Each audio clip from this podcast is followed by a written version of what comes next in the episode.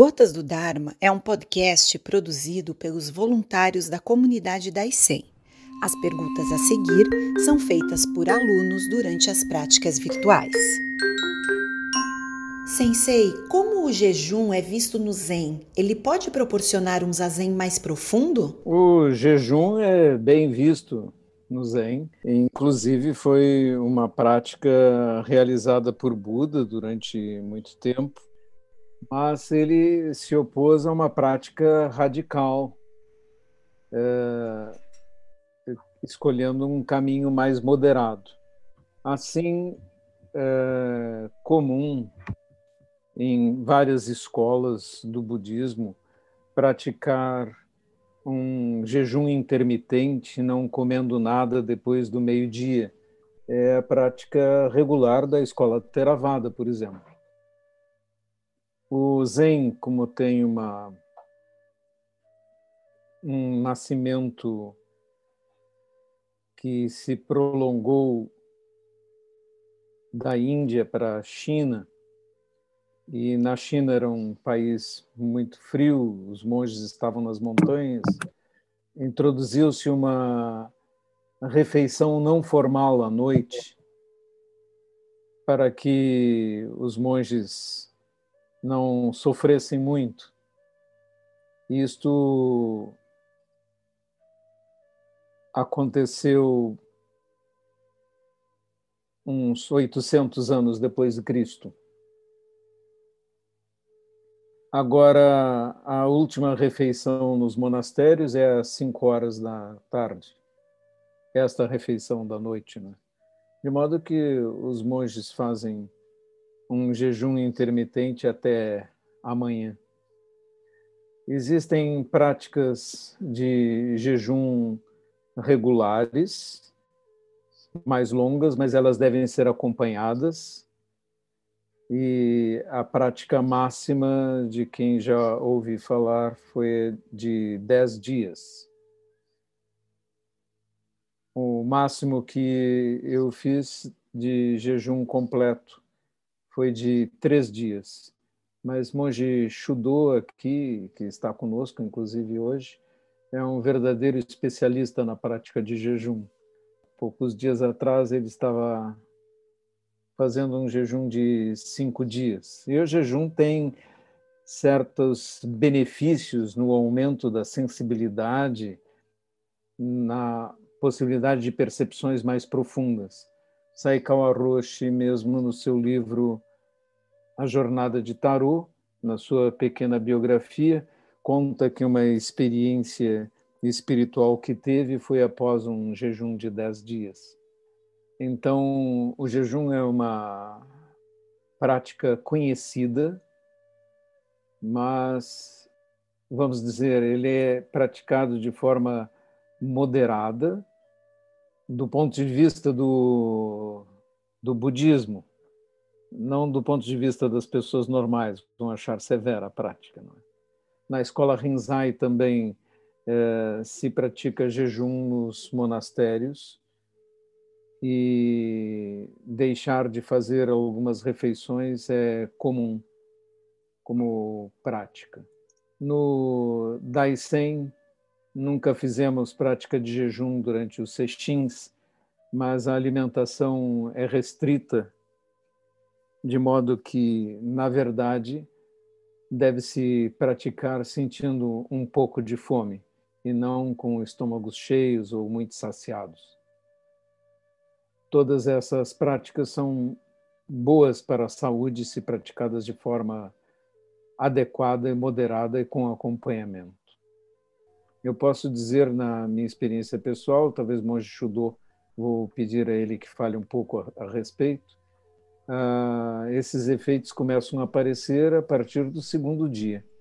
No primeiro dia você ainda pode sentir fome, mas depois do segundo, terceiro dia a fome desaparece completamente. Monge Shudo, por favor, pode nos ajudar com a sua experiência? É, eu não sou um especialista, como o Monge Gensho sugeriu, mas eu pratico jejum há mais ou menos uns 15 anos. É, já fiz jejum de 10 dias, é, como o Sensei falou, a semana passada eu, eu fiz um jejum de cinco dias e o que acontece pela minha, pela minha experiência no jejum é que a gente está muito acostumado a se alimentar de forma exagerada, né? E, e a nossa a nossa medicina também, né? Ela sugere que se faça refeições de duas em duas horas, de três em três horas, enfim. É, e a gente está muito acostumado a comer, né? Comer muito.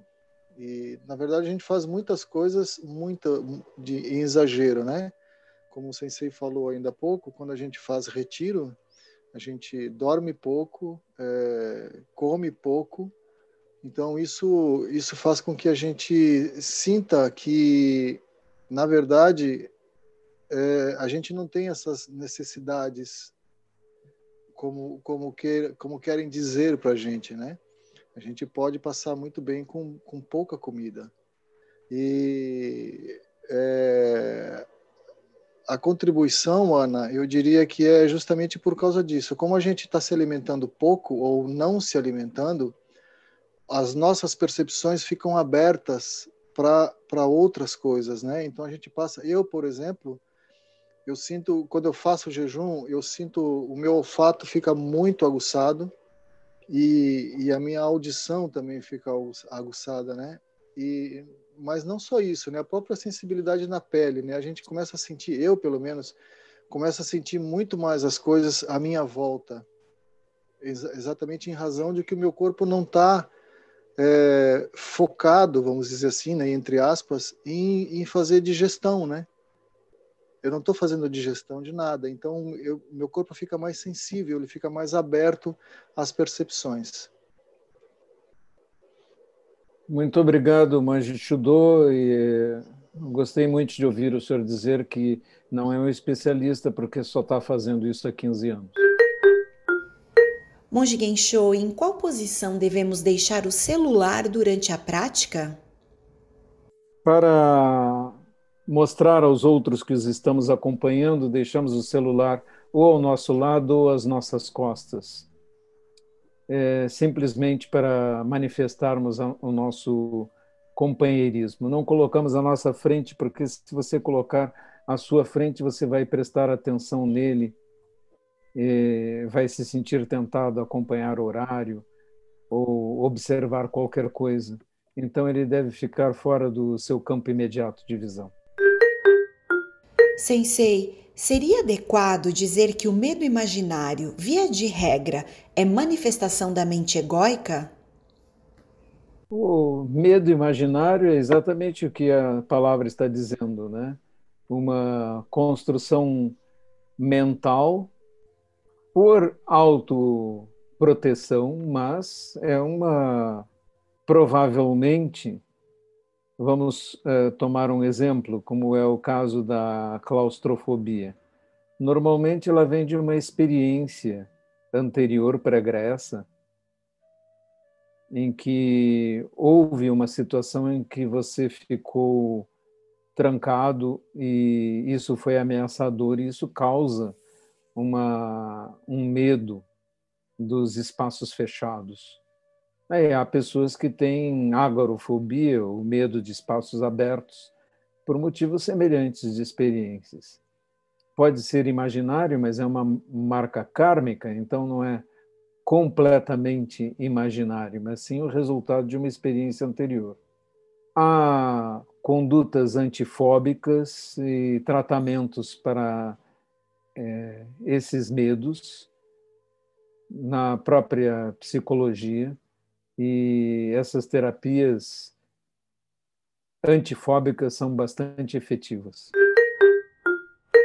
Sensei, percebo que quando estou com a mente bagunçada, não consigo manter a disciplina e já pensei em desistir do Zen.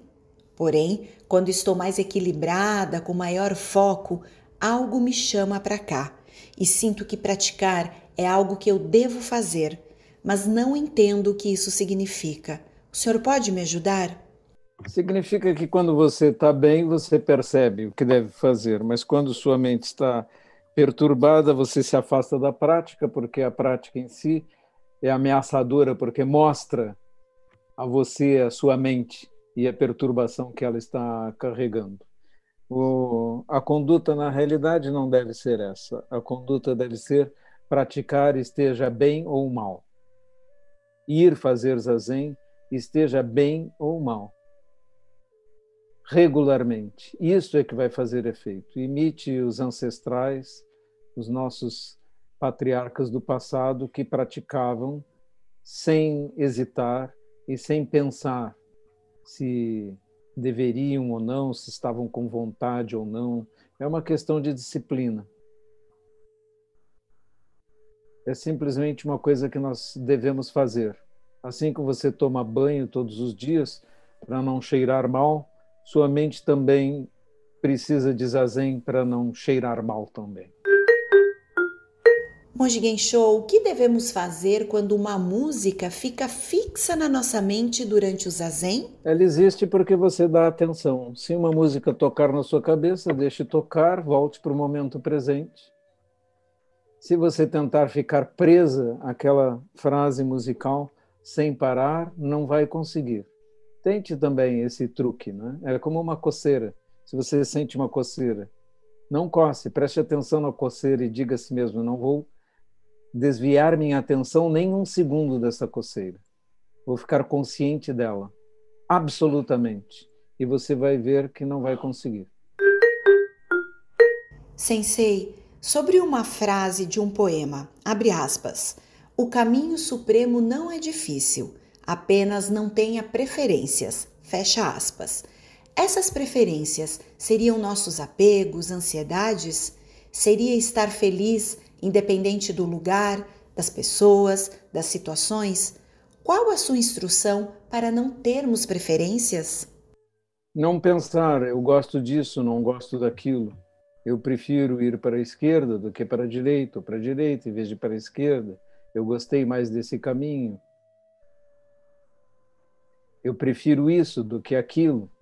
Porque cada vez que você está colocando preferências, você está colocando seu ego em ação seu eu, seus apegos, suas aversões vão estar em funcionamento para suas eh, manifestando suas preferências. Nós não devemos cultivar nem apegos nem aversões.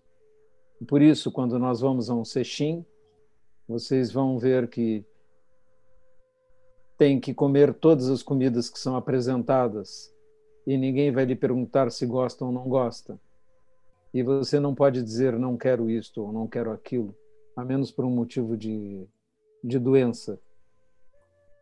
Se não for isto, simplesmente você tem que comer o que for colocado à sua frente, sem pensar gosto, não gosto. Aliás, devem começar a treinar isso em suas próprias casas. Né? Não pensem isto, gosto, não gosto. Sirve-se um, um pouquinho de cada coisa que está à sua frente e não pense em preferências pessoais. E aí o caminho não será difícil, porque seu ego vai enfraquecer. Sensei, por que os praticantes recebem um novo nome na sanga e como eles são escolhidos? Só recebem novos nomes aqueles que fazem votos eh, para portar seus rakusus fazem votos formais, aceitam o mestre e a comunidade como seus. E isso é realizar um compromisso. Então, no Daisen, esperamos pelo menos dois anos para um processo como esse e já estabelecemos que é necessário ter feito pelo menos o módulo 1 do SED, estudado e compreendido os preceitos perfeitamente, para saber com que está se comprometendo. Os nomes são escolhidos pelo sensei a partir de entrevistas com o aluno e pensando que nome poderia ser inspirador para o seu caminho, confirmando alguma coisa ou indicando exatamente o que falta ao aluno para que ele se esforce para corresponder àquele nome. Então, esse nome é uma espécie de auxílio, um guia.